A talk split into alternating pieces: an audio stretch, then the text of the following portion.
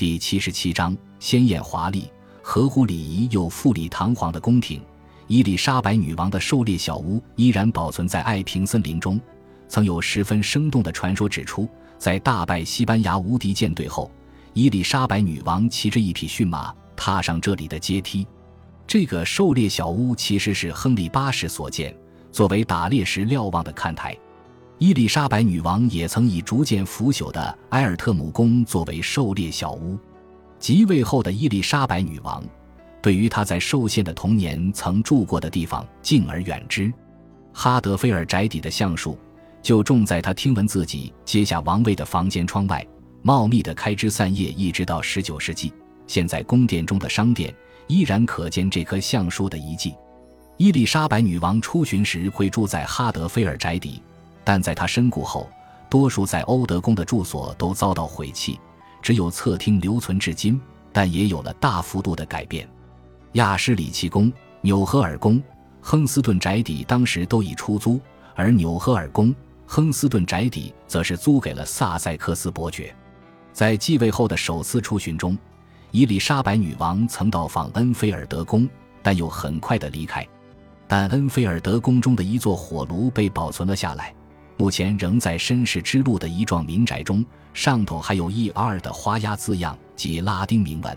人唯一的防备就是服侍神，其他事物都是虚幻。伊丽莎白女王较常为恩菲尔德宫旁的艾尔辛格宫增添光彩，因此艾尔辛格宫保存良好，窗上依然挂着遮蔽用的帆布。女王寝宫中也安上有文章的彩绘玻璃，同时保持火炉燃烧以避免湿气。一五九六年，伊丽莎白女王下令在雄鹿公园中大设陷阱。晚餐后开始猎雄鹿，但恩菲尔德的两处宫殿都未留下太多遗迹。亚什里奇宫原址现在则为雅克比福第四十厅博物馆。事实上，伊丽莎白女王居住过的宫殿几乎没有几座能幸存至今。怀特霍尔宫于一六九八年被大火付之一炬，其他的宫殿在奥利弗·克伦威尔起义的年代也都没能留下。至于挺过那场苦难的几座宫殿，则太过巨大，对于乔治王朝时期又嫌过时。里奇蒙德宫则在英联邦时期被摧毁殆尽，现在只剩下外面的门房。格林尼治宫、伦敦塔中的御用房间与无双宫，也都在17世纪晚期惨遭破坏。残破不堪的伍德斯托克宫被拆毁，另建布伦海姆宫，而索美塞的宅邸则原地重建。纽赫尔宫的一处侧厅幸运地保存下来，但温莎古堡中的皇室专用房间则于19世纪初大规模改建。时至今日，历史并未留下太多证据供后人瞻仰都铎王朝宫廷的绚丽。宫廷并不只是政府运作重地，也是伊丽莎白女王展现庄严高贵姿态的舞台。宫殿也是英国文化的中心，艺术品的最佳艺廊。让外国使节眼睛一亮，熟谙财富的能见度对政治的重要性，因此伊丽莎白女王对宫廷的一切出手阔绰。宫廷在绘画、音乐、服饰与其他装饰艺术上的选择，自然而然地反映出女王的品味，也为许多郡主乡间宅邸的摆设创造新的趋势。伊丽莎白女王与整个宫廷每年都有既定不变的行程。秋天是新的法律年度，国会也正式开议，宫廷便会迁回怀特霍尔宫。伦敦市长与市府参事会穿上最好的毛皮质衣服，前往伦敦的城门迎接女王，一起穿越街道，沉浸在臣民的欢呼与喝彩中。十一月十七日是伊丽莎白女王的继位日，而他通常会在怀特霍尔宫或汉普顿宫度过圣诞节。接下来十二日的狂欢。便在第十二夜的主显节达到高潮，宫廷人士开始交换礼物，女王则在皇家礼拜堂接受臣子馈赠黄金、乳香与墨药等物。至于圣诞节当天，伊丽莎白女王通常在祷告中度过，男性臣子们通常会待在宫中，等待狂欢活动展开，鲜少有人胆敢冒着触怒女王的危险偷溜出宫回去陪家人。宫廷人士最主要的消遣娱乐，就是跳舞与普利麦罗之类的纸牌戏。就连平日小心谨慎的伊丽莎白女王，都可能小赌一把试试身手。还好她的牌运都相当不错，就连一向不喜欢她的作家本·琼森都曾表示，但也可能是一种恶意的表现。她一定是靠作弊才能如此幸运。当然也有戏剧演出，圣诞佳节宫廷中最多可上演十一出戏剧，而忏悔节则有更多戏剧表演。女王回到伦敦后，便常出现在大众面前，有时前往贵族家中用膳、参与婚礼、看人斗熊，有时则观赏军演或到河畔参加游乐会。他的专用驳船都固定停靠在泰晤士河畔萨里的派瑞斯花园。德国大使亨兹纳曾形容这艘船有很棒的两个船舱，用玻璃窗户、挂画与镀金装饰的美轮美奂。女王专属的船舱用金银两色软垫与缀有花瓣的深红色天鹅绒地毯布置的贵气逼人。驳船通常由二十位划手操作，以轻快的速度前进。新年伊始，伊丽莎白女王便会移驾欧特兰、格林尼治、无双宫或里奇蒙德宫，但到了春日时节，为了卓足节与复活节，还是会回到怀特霍尔宫。四月份，女王一行人则前往温莎。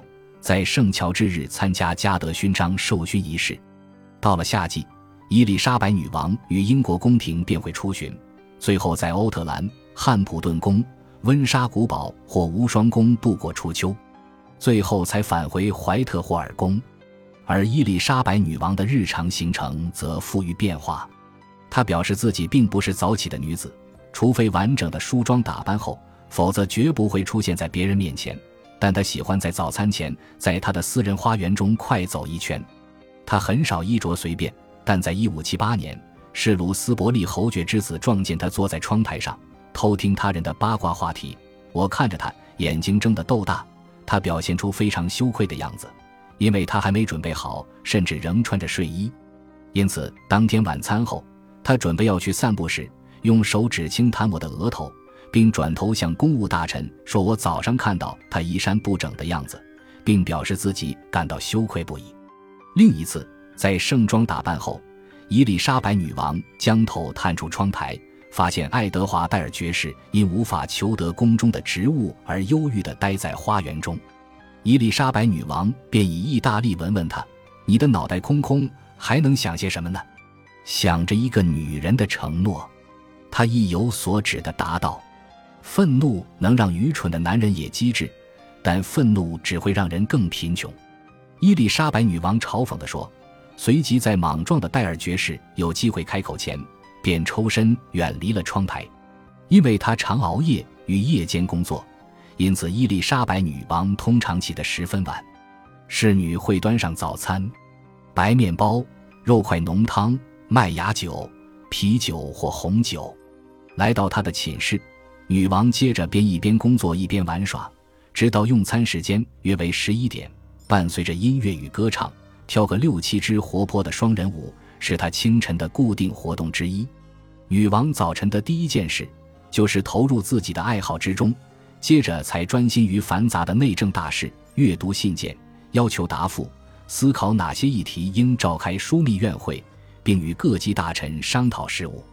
当他感到厌倦时，便会在没有仆人的陪伴下，召集几位有学识之人，在花园的树荫下或舒适的长廊中散散步，接着搭上马车，在众人的面前前往附近的果园与田野走走，有时也会去打猎或放鹰行猎。这大概就是女王的一天，但她还是会花一些时间阅读并钻研学问。经过一段时间与里奇蒙德宫对女王的观察后，一名宫廷人士埃德蒙波亨透露。哈林顿爵士则记得，伊丽莎白女王习惯每天早上以阅读来疏解不平静的心绪。当心里的平静消失殆尽时，他总是遵照瑟涅卡纳的名言，益处多多。午后，伊丽莎白女王有小寐片刻的习惯，她也时常在其他时间小睡一下。晚餐时间是下午五点，接着就是观看娱性节目，一直到晚上九点，接着到夜间室中进行晚安仪式。接着，食品室会提供一些宵夜小点。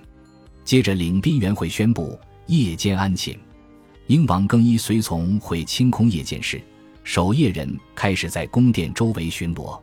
此刻，臣子们应该自动退下，但多数臣子都不会这么做。女王赞助的许多音乐家与画家都有得到嘉奖表扬的机会。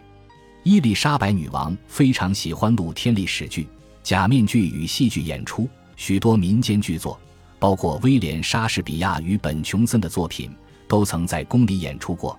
每一出戏剧演出的成本约为四百英镑。根据历史记载，在一五九七年莎士比亚历史剧《亨利四世》之后。伊丽莎白女王便对吹牛骑士一角感到十分着迷，甚至要求莎士比亚写一出有关吹牛骑士的爱情故事。最后写出的作品就是《温莎的风流娘们儿》。据传这是大文豪莎士比亚在两星期内仓促完成的作品，却让女王欣赏不已。另一出剧本《第十二页》，也是为了要一六零一年在宫中演出而撰写的作品。感谢您的收听。喜欢别忘了订阅加关注，主页有更多精彩内容。